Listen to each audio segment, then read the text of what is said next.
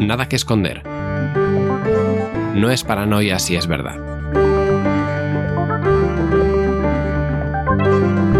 Espacio sobre privacidad y soberanía digital.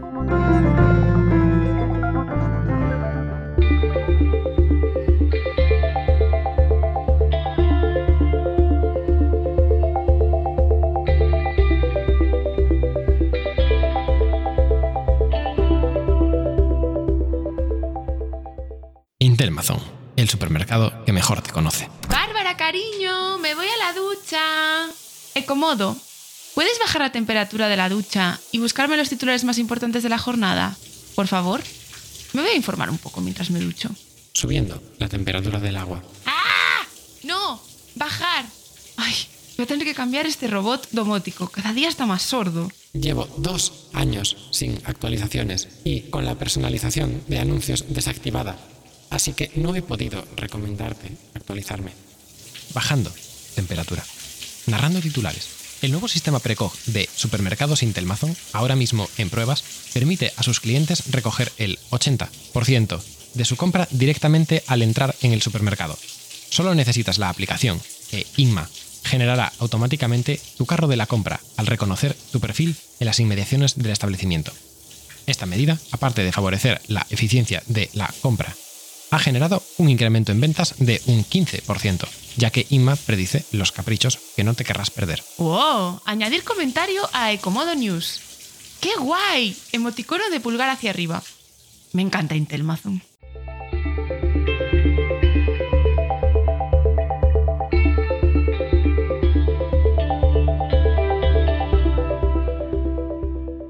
Bienvenidos al segundo episodio de Nada que Esconder. Estamos aquí Sofía Prosper y Santiago Saavedra, Jorge Lama los controles técnicos. Y si no habéis escuchado el primer episodio, os recomendamos que lo hagáis. Hablamos de reconocimiento facial, cosa que va a estar en alguna de las noticias de hoy. Está el mundo un poco raro y de hecho creo que la sección principal que os la presentaremos en un rato tiene mucho que ver con lo que estamos viviendo actualmente. Pero antes de pasar a la sección principal, eh, os vamos a contar los titulares más destacados de estos últimos días. O sea que aquí empieza la sección de noticias.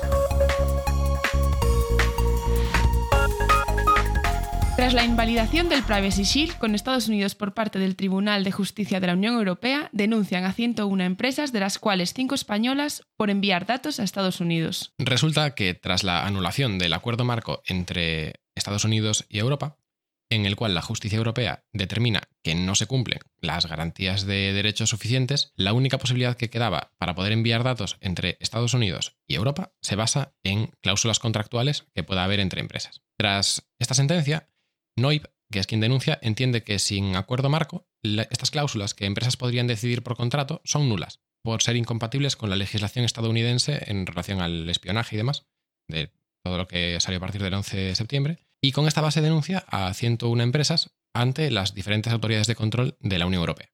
Entre otras, en España están la RAE y eDreams. Qué fuerte la RAE. Eh, en concreto es por utilizar Google Analytics, en el caso Ujú. de la RAE.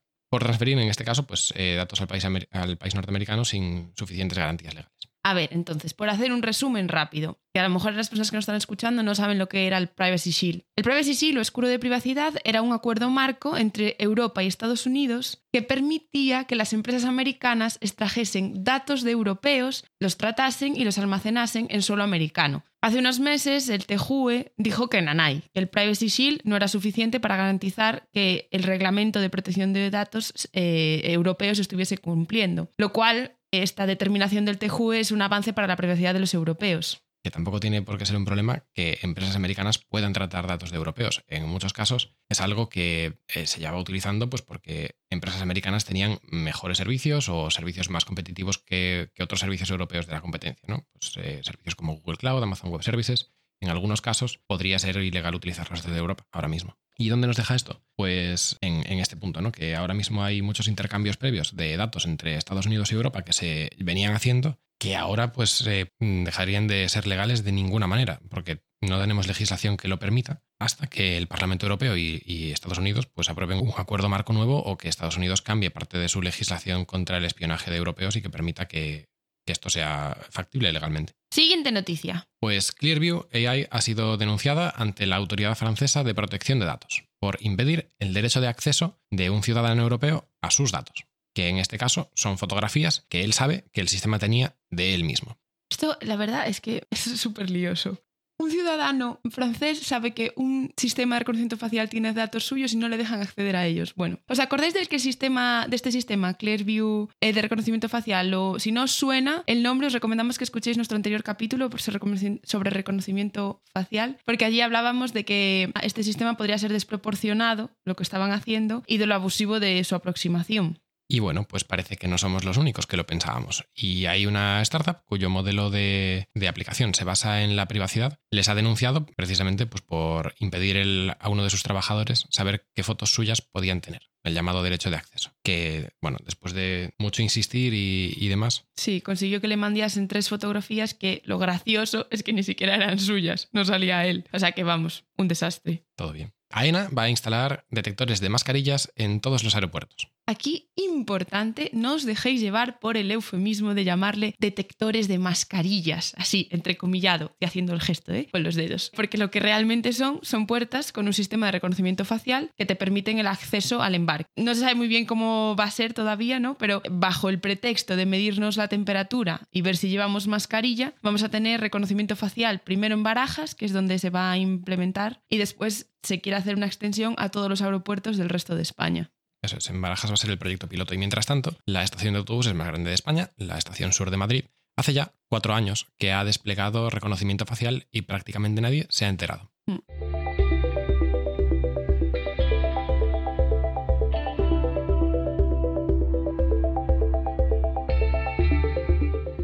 Se crean dos divisiones nuevas en la Secretaría de Estado de Digitalización e Inteligencia Artificial. Ahí es difícil de decir, ¿eh? La seria de España. Por una parte, eh, la división Oficina del Dato y la división de Planificación y Ejecución de Programas. Pero Santiago, ¿qué es esto? Pues según dice el BOE, van a ser dos organismos nuevos dentro de este ministerio y la del dato se dedicará a coordinar la gestión de datos, al menos a nivel de Secretaría de Estado, y en principio pues va a hacer algo que, mucha gente venía demandando, bueno, espero que, haga eso, ¿no? Que es el, poder coordinar modelos, recomendaciones y valoraciones sobre diferentes soluciones de tratamiento de datos, eh, sistemas de anonimización de los mismos, de geolocalización, plataformas y formas de intercambiar datos entre, diferentes organismos gubernamentales y pues eh, interacción, modelización de riesgos, este tipo de cosas. Y también el armonizar políticas de privacidad y, bueno, todo lo que tiene que ver con, gestión de datos personales de ciudadanos en la Administración General del Estado. Es algo que, bueno, veremos si, si llega a funcionar, como dice, como dice el texto. El texto soporta muchas cosas. Ahora tendremos que ver en, qué, en qué queda. En mi opinión, el BOE está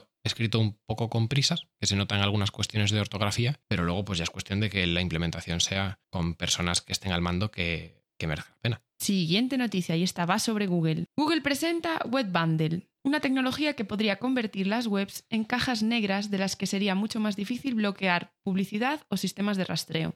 Esta tecnología que propone Google permite a los usuarios compartir sitios web completos utilizando, por ejemplo, Bluetooth o WhatsApp. Lo que hace es empaquetar todo lo que sería una web en un archivo. Sin embargo, por cómo se ha propuesto, al hacer un web bundle, los autores podrían enmascarar recursos de esta web para engañar al usuario e incluso al navegador, para que no pudiesen bloquearse por ejemplo, sistemas de tracking persistente a los usuarios. Bueno, y también abre la puerta a otras cosas, ¿no? A agujeros de seguridad muy importantes. En concreto, el que ocurriría si el autor de una web le roban su certificado digital y en este caso podría ser suplantado o, y presentarle al usuario por ejemplo, la supuesta web de su banco o la de la agencia tributaria, sin que el navegador ni el usuario pudiera distinguir si es la real o un fraude para extraer datos personales extremadamente sensibles. Es curioso porque esto se sabe que es un fallo de seguridad, ¿no? Esto está, está descrito como una consideración de seguridad que se conoce de la propuesta actual y que habría que ver pues, a dónde llega esperemos que no, se, que no se apruebe este estándar de la forma actual, porque no hay ninguna forma de que si el dispositivo está offline o no tiene acceso o, hay un atacante que está impidiendo el acceso a la web legítima de su banco, no hay ninguna forma de poder evitar que sea suplantada su identidad. Y esto es muy grave. Google las carga el diablo. También es extraño y perturbador que este, esta propuesta de estándar web solamente tiene un autor que pertenece a esta empresa, a Google, cuando pues, la mayor parte de, estándares de, la web, lo que se aprueba por el consorcio, por el IETF, normalmente tiene múltiples autores porque es parte de un consenso en la industria y no es una imposición unilateral de una empresa. De una macroempresa. y con la cuota de mercado de, de Chrome en, en el mercado de los navegadores, pues claro, su posición dominante es, es problemática. En resumen, estamos potencialmente fastidiados, como siempre, por no decir un palabra peor. Por otro lado, y hablando de otro gigante tecnológico, Madrid desarrollará un sistema de inteligencia artificial que pueda hablar con el ciudadano sobre el coronavirus a través de Alexa. O sea, una comunidad autónoma desarrolla una habilidad de un robot para hablar de un virus humano, mientras pues que Amazon también escuche. Tampoco, no sé. Muy surrealista. Berili, la organización de investigación de Alphabet, o sea, Google, acaba de anunciar que empezará a vender seguros de salud a través de una subsidiaria. ¡Qué fuerte! ¡Qué susto me has dado! Y es que es así. Eh, Silicon Valley lleva tiempo intentando hincarle el diente a los datos de salud y el sector de los seguros es desde luego el menos reacio a entrometerse en la privacidad de sus clientes. Por ahora anuncian un único producto, un seguro de salud de los que se llama Stop Loss, que es de los que permiten que las empresas que tienen empleados aseguren la salud de estos a cambio de una franquicia. O sea, la empresa paga el principio de, un tratamiento hasta que llega a un máximo y a partir de ahí se encarga la aseguradora. Iba a decir que esto es un interesante giro de los acontecimientos, pero me he dado cuenta de repente que no. Claro, porque como dice Cory Doctor Rowe, me cuesta pronunciar, pronunciarlo. Es un autor de ciencia ficción que acaba de, bueno, y también defensor de la privacidad y de los derechos digitales y demás, que acaba de publicar un super mega artículo sobre el capitalismo de la vigilancia y dice ahí precisamente que el capitalismo de la vigilancia no es un giro de los acontecimientos, que de repente pues las empresas se hayan vuelto malas y demás, no, es el sistema funcionando como tiene que funcionar, ¿no? El sistema funcionando como se espera que funcione. The system working as intended. Sí. Han haciendo un análisis así rápido, a simple vista, ¿no? Ojo, eh, vista de pájaro. Primero, Google tiene el control o está detrás de casi el 90% de los móviles del mundo, ¿no? Del sistema operativo que está en el 90% de los móviles del mundo, de Android. Después, hace unos meses, os acordaréis de una noticia de que acababa de comprar Fitbit, que es esa pulsera que te mide las constantes vitales y demás, cuando haces ejercicio y cuando no, o sea, Cuando duermes. Tu día a día, ¿no? Cuánto duermes, cuándo no. Después, hace un mes, dos meses, se une con Apple para hacer una API, que hablaremos de eso más tarde, eh, para rastrear el coronavirus. Y ahora se mete en el mundo de los seguros de salud. Cada vez Google difumina más la línea entre la tecnología y su rol en la biología y en la vida de los seres humanos en general. Da un poco de miedo, ¿no? El camino al que estamos llegando. Además de todas estas cosas que, que ha, hecho, que ha hecho Google y, y desde Alphabet también con Verily lleva más de 10 años en el proyecto del genoma humano y bueno, pues eh, su interés por las, por las ciencias, bueno, por el ser humano es creciente y Sergey Brin, de hecho, una de las cosas por las que fundó Verily era también por dejar de morir. Acordémonos de eso. ¡Ay! ¡Un compañero nuevo! ¿Podemos compartir APIs? A ver, Skynito, ¿qué? ¿Otra vez aquí? Pórtate bien. Si no quieres que te purguemos del sistema, vete con tus APIs a otra parte.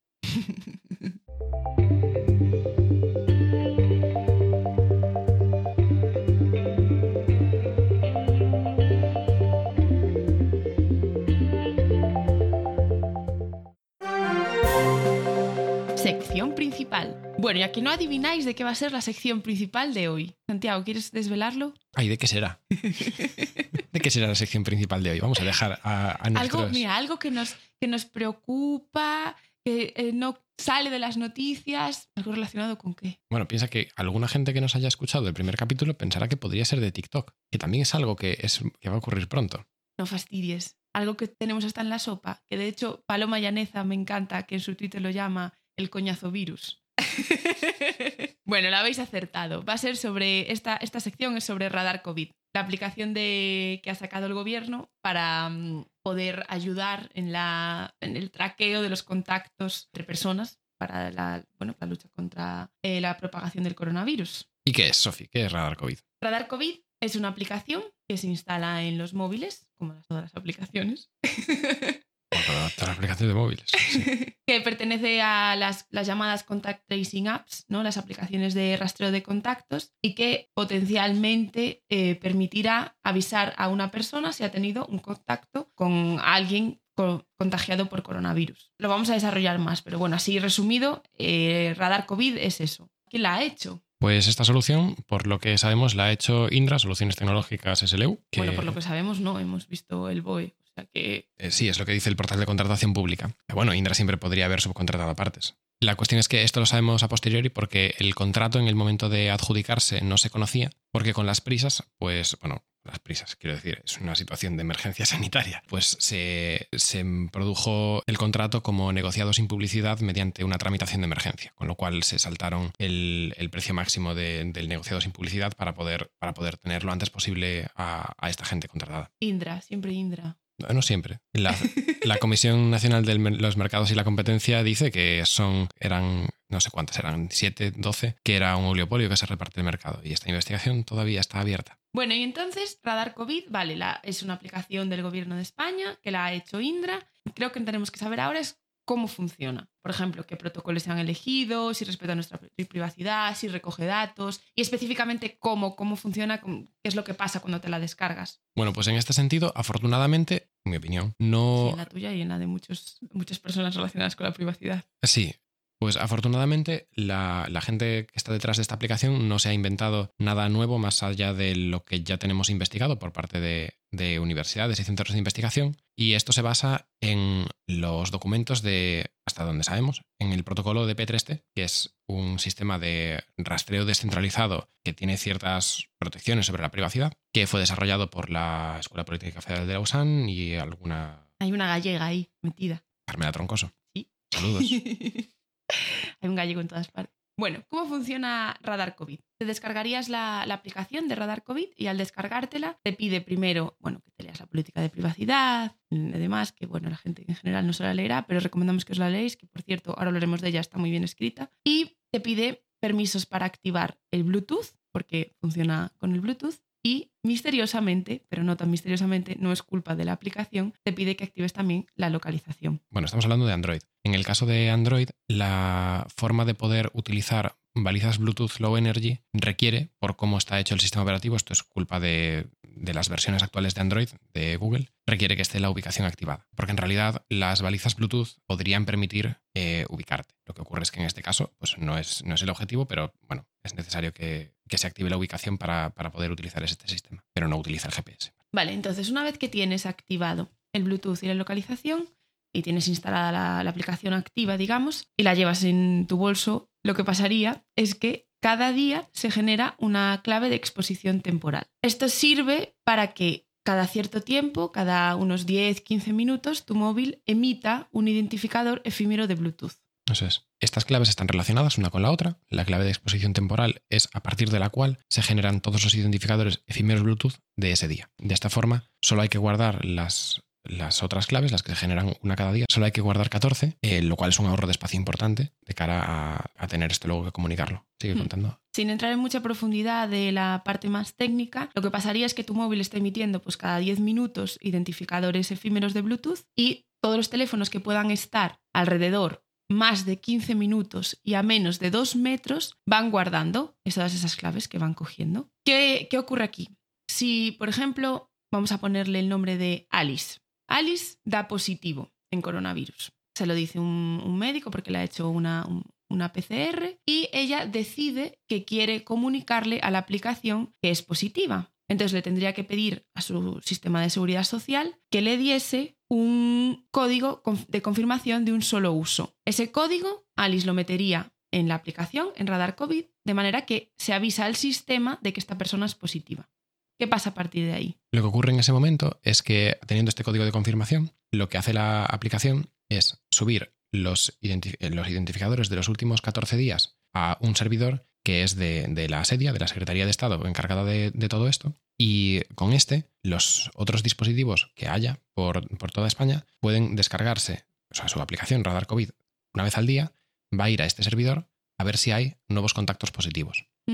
¿Por qué son 14 días? Porque, bueno, es el periodo ¿no? de- de incubación. Simplemente las personas acceden a ese, digamos, ese boletín público, entre comillas, de quienes han sido los positivos, pero que está totalmente anonimizado. Es simplemente la. Bueno, no es que esté anonimizado, es que los identificadores siempre han sido generados de forma aleatoria, no identifican unívocamente a nadie más allá de la capacidad del, pues, del Estado o de un atacante con, muchos, con mucha capacidad de poder poner balizas Bluetooth por toda la ciudad y que en ese caso pues sí podría rastrear tus movimientos y acabar determinando quién eres.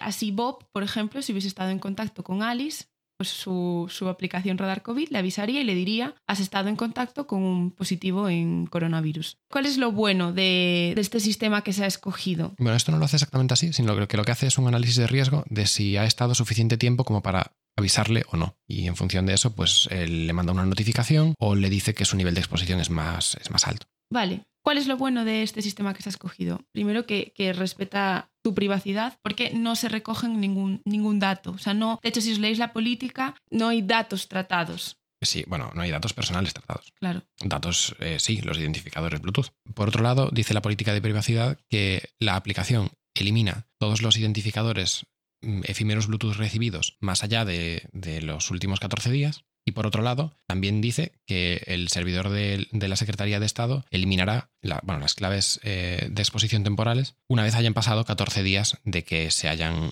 eh, generado. Digamos que toda la, computación está del lado del usuario, o sea, en su móvil. No hay nada del, otro lado, en un lugar centralizado. Por eso es un sistema descentralizado. La, pregunta aquí era, ¿no? Eh, si, habéis estado investigando sobre radar COVID en las redes, había muchas preguntas de por qué se necesita que cada eh, comunidad autónoma mm, decida si se une o no a radar COVID y demás. ¿Por qué pasa esto? Porque de cara a tener una única aplicación que sea capaz de gestionar esto, al mismo tiempo que las competencias en materia de sanidad están transferidas a las comunidades autónomas, pues hace falta una cooperación entre, entre ambas circunstancias. Y como el Sistema Nacional de Salud está, está descentralizado en, este sentido, eh, de cara a poder tener esta colaboración que genere eh, los códigos estos únicos para poder subir las confirmaciones, pues hay que tener la, la cooperación entre la Sí, administración resumen, central y la otra. Eh, necesita, necesitamos la, la cooperación de las comunidades autónomas porque la seguridad social pertenece a las comunidades autónomas. Cada sistema de seguridad social, si, si tú eres, estás en Galicia, te lo dará el Sergas, tu clave, y si no, eh, te la dará... ¿cómo Pues quien sea, en, en Madrid te lo dará el Sermas, en Mm. pues, lo que sea. Aquí hay muchas luces y sombras con respecto a Radar COVID porque no hay suficiente información pública sobre la aplicación. La cuestión es que a estas alturas se supone que el 15 de septiembre todas las comunidades autónomas habrán tenido que decir si se, si se han unido o no y lo han tenido que integrar en su sistema de salud. Pero, por ejemplo, hay algo que todavía no tenemos que es el código abierto de Radar COVID. Cosa que además es problemático porque si están utilizando el código fuente de, de TP3T, que ellos hicieron disponible, en realidad ahora mismo estarían incumpliendo la licencia de, de uso, porque, bueno, DP3T es software libre y es copyleft, lo cual requiere que todas las aplicaciones que se utilicen, que utilicen su código, pues también sean software libre, lo cual es bastante lógico y razonable, porque al final es una aplicación de salud pública que debería ser auditable por cualquiera. Dice el gobierno que la versión definitiva a partir del 15 de septiembre será software libre, pero bueno, eh, eso no quita que ahora mismo pues, eh, sea una irregularidad. Sí, no tiene, no tiene mucho sentido, porque en realidad, aunque no esté terminada, podría estar el código abierto y tú ver todas las actualizaciones que le van haciendo continuamente, como pasa con eh, Corona One App, que es la de Alemania, o con Swiss COVID, que es la suiza, ¿no? que tú vas viendo todas las actualizaciones que se le hacen en el GitHub. Y que además sería positivo para la ciudadanía también, porque podría alertar ante cualquier problema que estuviese ocurriendo en estas versiones de desarrollo sin tener que esperar a tener que hacer este tipo de llamamiento con una versión ya final que ya esté instalada por una mayoría de, de usuarios, si Hmm. llegamos a esto. ¿Y mm, se parece a lo de otros países esta? Pues depende del país. En el caso de Francia, han optado por una solución centralizada que no está basada en DP3T. Ah, hay aquí dos partes, ¿no? Y, hay aquí un, momento en el que los términos de uso de radar COVID se confunde un poquito. Es lo, único que, bueno, en mi opinión, los, términos en general están muy bien redactados, pero esto es, eh, ahí hay un poco de lío. Por un lado está lo que han hecho Apple y Google para hacer factible que se pueda hacer este rastreo y otra cosa es los diferentes protocolos que se pueden utilizar bajo ese sistema. El- Sí, digamos que hay varias capas dentro de la misma realidad, ¿no? eso es. La, la capa que ponen Apple y Google son las que permite que el dispositivo físicamente sea capaz de recibir y emitir balizas Bluetooth mientras está con la pantalla apagada y está en reposo. Por otro lado, pues diferentes protocolos pueden emitir, pueden querer emitir diferentes cosas o recibir diferentes cosas, y ahí pues cada uno es diferente. En el caso del de España están utilizando DP3T, que es el mismo que está utilizando Suiza, por ejemplo, pero en, en el caso de, de Francia o de Polonia, Inglaterra. Inglaterra también. Ahora, han cambiado el rumbo, pero al principio querían haber hecho también un sistema centralizado. de hecho a Inglaterra le está costando mucho dinero hacer la aplicación porque han cambiado de aplicación muchas veces. Sí, le están diciendo a Boris Johnson que ya, que ya lleva como unos 900.000 eh, Libras. unos 900.000 libras, claro, que esos son más euros. Bueno, sí, en resumen, sí, o sea, prácticamente es eh, toda Europa, exceptuando pocos casos que son Inglaterra, Francia, Polonia y no sé si conozco ahora mismo ninguno más, eh, han escogido el sistema descentralizado de P3T. Además, eh, se están basando todos en la, en la API de, de Google y de, de Apple. También me gustaría aquí decir que DP3T no es el único sistema descentralizado que hay. Hay algunos más y de hecho hay un análisis de problemas de seguridad o problemas de privacidad que podría presentar DP3T en función de eh, ciertos... Sí, eso os lo dejamos en las notas. Eso es. Hay ciertas cosas que no, no es invulnerable a todo. Y, y, hay algunos otros que mejorarían este aspecto a cambio de otras cosas, pero em, por ejemplo uno de ellos, Presto 2C, eh, he estado leyendo el paper de, de, ellos y uno de los problemas sería que ahora mismo el sistema que Apple y Google han diseñado no es compatible con que se pudiese utilizar tal cual lo que han propuesto. Uh -huh. Nos pregunta aquí Jorge, eh, ahora que estamos justo eh, hablando de esto, que por qué se hacen pruebas en cada comunidad cada vez que se va implementando. Yo la verdad es que no tengo respuesta. Yo supongo que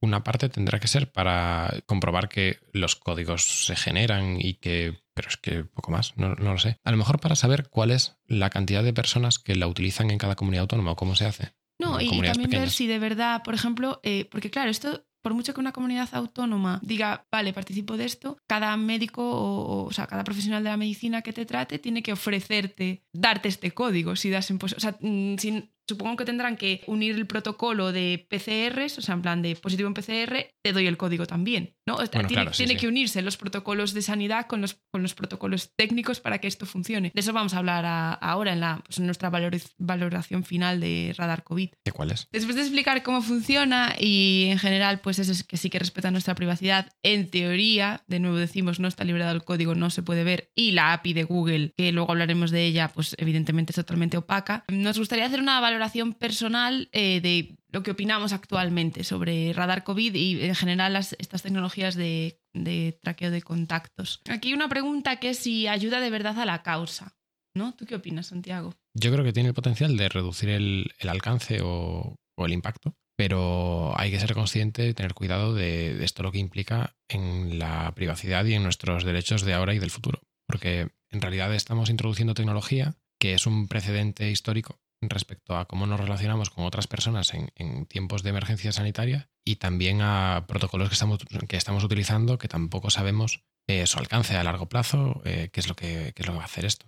Sí, supongo que una de las respuestas eh, claras es que hay que ser prudente en ver si de verdad ayuda. Tenemos el caso del Corona Warm Up, que es la de Alemania, que pese a que se la han descargado 17 millones de personas, o bueno, 17 millones de descargas tiene la aplicación, que es un 20% de la población alemana, aún así en Alemania dicen que ha sido poco que esas descargas y que probablemente no tenga el alcance suficiente. Entonces hay que ver, mmm, ser prudentes y... Se hablaba de que para que sí, fuese... que tenía que ser como un 60% de la población. Eso es, entonces claro, uh -huh. En ese sentido es mucho menos, claro. Se esperaba mucho más. Y luego está el, el hecho de que, por supuesto, que la solución que se ha llegado no es una, una, solución tecnológica que puede ayudar, está por ver, como acabamos de ver, pero un protocolo como este tiene que venir acompañado de otras muchas cosas. O sea, de nada sirve que tengas una aplicación que te avise de tienes riesgo alto de haber estado en contacto con, con una persona contagiada si a partir de ahí no sabes qué tienes que hacer. O sea, a partir de ahí no hay, pues eso, unas especificaciones claras de qué, qué hay que hacer después de eso, eh, tanto a nivel sanitario como en general, cómo te tienes que relacionar o no, al final, pues sí, prudencia, quedarse en casa los 14 días, pero todo tiene que venir acompañado de al final una acción humana. Y es que además, aunque este podcast va de tecnología y de soberanía digital, también hay que tener en cuenta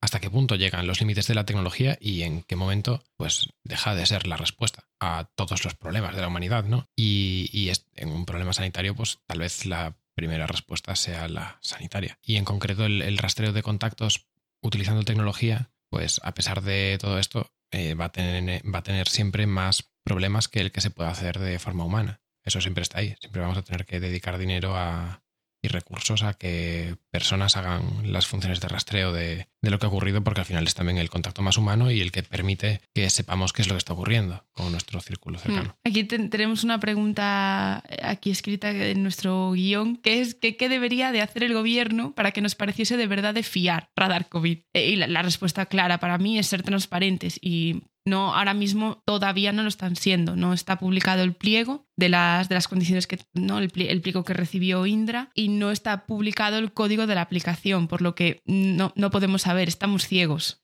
Es posible que ni siquiera hubiera un pliego, porque es- esto se ha hecho en una situación de emergencia que tal vez ni siquiera se haya redactado. Pero claro, esto es un problema porque tampoco permite saber qué es exactamente lo que, lo que le han encargado de hacer a, a Indra. Mm. Tenemos así la idea general. Y ya para cerrar esta sección, tener en cuenta que este solucionismo tecnológico ¿no? es, lo que plantea es un precedente histórico, que es eh, una pandemia mundial, proponer una solución tecnológica para parar el, el alcance ¿no? de los contagios. Y luego eh, el hecho de Apple y Google, que hablaremos un poco más más adelante en la sección técnica, pero han sido Apple y Google los que han diseñado eh, la API, la API en la cual se enchufa eh, todas las aplicaciones de todos los países. ¿Qué pasa aquí? ¿Qué, qué supone que dos empresas de base tecnológica tochas, ¿no? las, las más, eh, junto con Facebook y Amazon, ¿qué supone que sean Microsoft. ellos, bueno, y Microsoft, ¿qué supone que ella- sean ellos los que están haciendo de árbitros del resto de países? Bueno, claramente le sitúa en, en un escalón por encima en lo que es el punto de vista de la soberanía de, de la tecnología y de los datos que están alrededor de todo esto. Y aunque su solución, independientemente de que sea un- una solución buena o mala, las aplicaciones que estén aprobadas en las tiendas de aplicaciones de, estas, de estos sistemas operativos son las que hayan decidido Apple y Google. Por mucho que sean gobiernos y demás que hayan mandado solicitudes. Claro, al final el gobierno, bueno, la serie, en nuestro caso la, la serie, la, la Secretaría del Gobierno de España, ha sido eh, Google o Apple el que les ha dicho sí, OK, OK con radar COVID. Es un precedente histórico que sea una tecnológica la que diga, bien, lo, lo habéis hecho bien, gobierno. Sí, es, eh, es así. En lugar de que sea al revés, de que haya legislación que diga eh, Google, Apple, tenéis que permitirnos hacer esto. No es eso lo que ha ocurrido. Y esto es lo que pasa en tiempos de, de, pues, de pandemia, guerra y demás, ¿no? Que al final eh, se toman soluciones y caminos de urgencia que en otro momento no se tomarían. Y la frase repetida hasta la saciedad, ¿no? Esperemos que esas cosas no queden y que queden afectadas eh, al final eh, nuestros derechos y nuestras libertades por culpa de elecciones que se han tomado en, en temporadas de, de- de peligro o urgencia. Bueno, y es que sabemos que esto ocurre, que una vez se toman ciertas decisiones, se quedan ahí. Entonces, por eso también tenemos que tener mucho cuidado con cómo se toman las decisiones que se toman en tiempo de urgencia, porque es mucho más fácil determinar cuándo empieza una emergencia que cuándo termina. Y hasta aquí nuestra sección principal de hoy.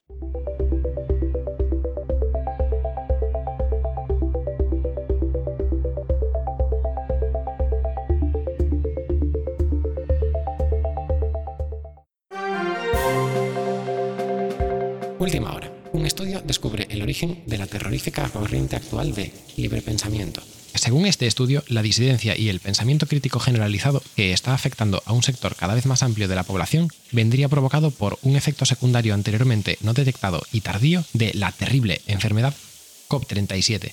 Como recordaréis, el COP37 asoló el planeta en la pandemia de hace unos años.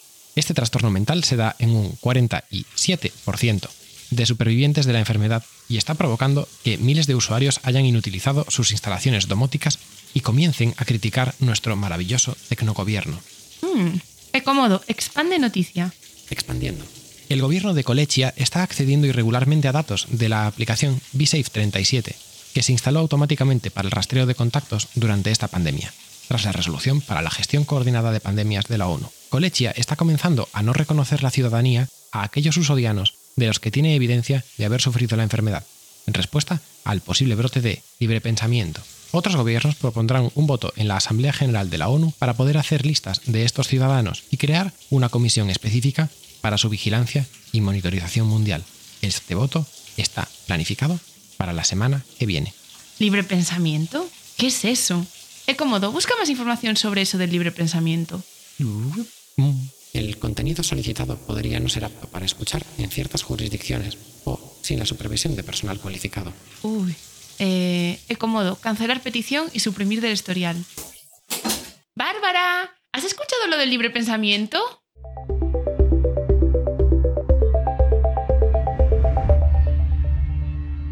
Sección técnica. ¿Y de qué va hoy la sección técnica? Pues hoy vamos a hablar un poco de, las APIs, de, de las APIs en concreto de, de Apple y Google, pero ¿qué es esto? Que ya que nos vamos a meter en esto, Sofía, ¿qué es un API? Yo la API la, siempre la he entendido, claro, yo no vengo de un contexto técnico, entonces me, me ahora sí me estoy metida en ello, pero me gusta traducirlo todo a cosas que fáciles de entender para mi cerebro. Entonces yo la entiendo como un contrato que hay entre dos partes. ¿no? Lo que hace que dos partes se entiendan. Y en el caso de, de, la de la de Google y la de Apple, lo entiendo como un enchufe en el que enchufar las aplicaciones que van generando cada país. Sí, bueno, API son las siglas API de Application Programming Interface, es decir, interfaz para programación de aplicaciones. Por tanto, pues es una interfaz. ¿Y qué es una interfaz? Pues es el contrato social que hay entre, entre dos entidades. O sea, por ejemplo, cuando quieres coger un tren, ¿no? Sabes que tienes que esperar a que este se pare en el andén, abra las puertas, tienes que esperar a que bajen los viajeros y tras eso ya puedes subir. Y una vez que estás dentro, se cierran las puertas y buscas tu sitio y te sientas, ¿no? Ese sería como ese contrato social que hay. Eso es, y también es parte de ese contrato social pues que luego te avise de la parada. Y de hecho cuando se estropea y alguien se pasa de parada, ocurre porque no se preparó para ese cambio de interfaz. También es una interfaz el pago con tarjeta, el proceso de acercar o introducir la tarjeta, poner el PIN o no y pedir o no pues la copia de la autorización de pago. Es otro contrato social más. Ya, pero estas son interfaces con humanos. ¿Se, se podría decir que estos son APIs? No. Las primeras dos palabras son el kit. Un API es una interfaz que sirve para programar aplicaciones. Es decir, es una interfaz que puede utilizarse sin intervención humana, sin conciencia por otras automatizaciones o otras cosas que puedan automatizarlas. Por ejemplo, un cajero, una persona humana, un cajero humano de un banco, cuando le pides retirar dinero de tu cuenta, lo que tiene que hacer o lo que tenía que hacer es un, un apunte en tu libreta desde un ordenador, utilizando una interfaz, probablemente con teclado y ratón, con la que podía hacer ese cambio. Sin embargo, un cajero automático lo que va a utilizar es un API, una interfaz automática, para que haga ese apunte en tu libreta.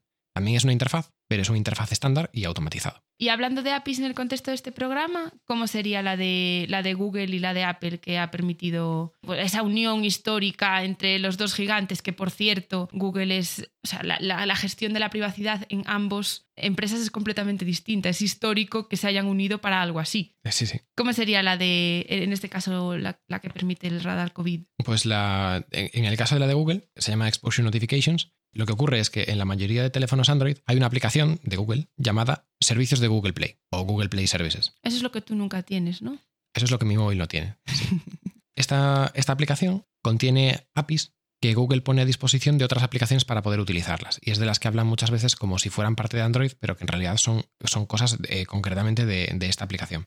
Pues por ejemplo, cosas como lo de la ubicación fusionada de forma que gaste menos batería y demás. Y en, en este caso, no es un API que cualquiera puede utilizar. La, la aplicación esta de servicios de Google Play valida quién la está utilizando. Y solo las aplicaciones que Google autorice pueden hacer uso de esta API. Entonces yo no podría hacer o encargar una aplicación que utilice las exposure notifications de Google. No, por cómo lo han hecho, mm, tienes que enviar un formulario por escrito y Google comprueba quién solicita bueno, estas peticiones, por lo valida una persona y, y, comprueba que quien está solicitando pues, estas acciones del contrato social ¿no? de esta API está autorizado dentro de una lista para que solo las aplicaciones oficiales de países puedan hacer uso de esta tecnología. O sea que lo que pasa es que cada país está haciendo este formulario y pidiéndole permiso a Google o a Apple. Exacto. Uh -huh, vale. Sí, esto también es pues para tratar de mitigar posibles malos usos del API, porque al final, aunque esto se pueda utilizar para implementar DP3T, también se podría utilizar para. Bueno, el API es mucho más abierta, entonces daría la posibilidad de que, eh, de que sí se hiciese una aplicación para rastrear de verdad a individuos, utilizando esta misma tecnología. Claro, que, que, alguien se hiciese pasar por un gobierno y pidiese este permiso si no hubiera de verdad un, como una comprobación. Claro, es que si el API fuese abierta no tendría que hacerse pasar por un gobierno. Podría Claro. ser como el API de utilizar la ubicación, la ubicación que Por simplemente... eso, y por eso esta API no va a ser nunca código abierto, probablemente. Eh, hay una parte que Google sí ha liberado de referencia de cómo está esto implementado para... Para dar cierta confianza. Sí, eh, lo que pasa es que, claro, no van a liberar la aplicación de servicios de Google Play porque contiene pues, otras cosas que no... ¿Y que qué no permiten. permite esta API entonces? Las aplicaciones autorizadas pueden solicitar, emitir y recibir mensajes como balizas de Bluetooth Low Energy, que es la tecnología por la que se han decantado para el, rastreo de, de contactos sin geolocalización. Y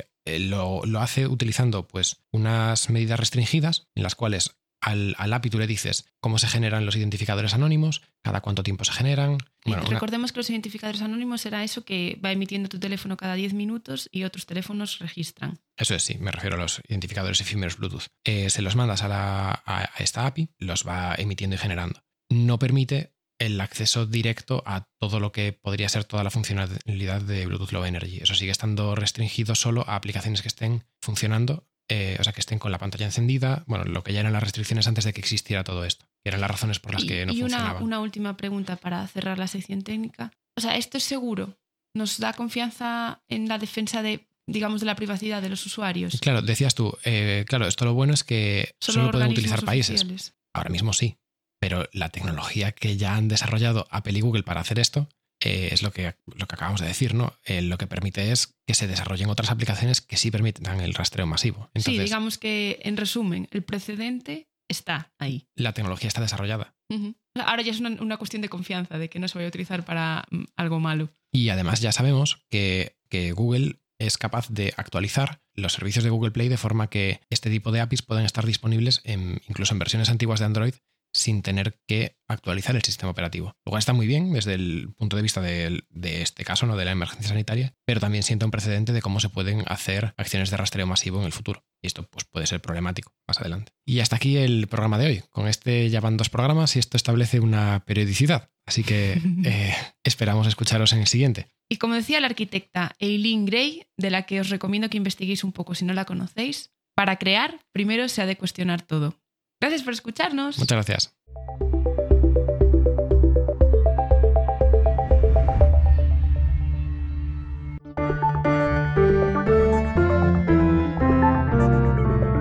Si habéis llegado hasta aquí, muchas gracias por escucharnos. Esto ha sido Nada que Esconder. Espacio sobre privacidad y soberanía digital. Puedes encontrar todos los capítulos en iVoox, Spotify y en blog.lluvia.io, donde también encontrarás las notas que acompañan a este programa y los detalles de la licencia y atribuciones del contenido utilizado. Envíanos comentarios a través de Twitter en lluvia-bajo o por email. Nos escuchamos en el siguiente capítulo. Hasta la próxima.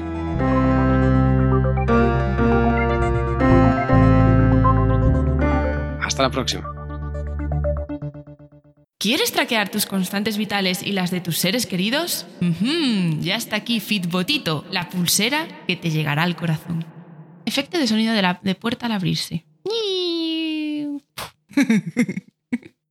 Tan, tan, tan, tan. Sofi. Voy a dejar sordo a Jorge. Bien. Sí, sí, porque además Bárbara queremos que sea Bárbara de No Legal Tech. queremos proponérselo un día.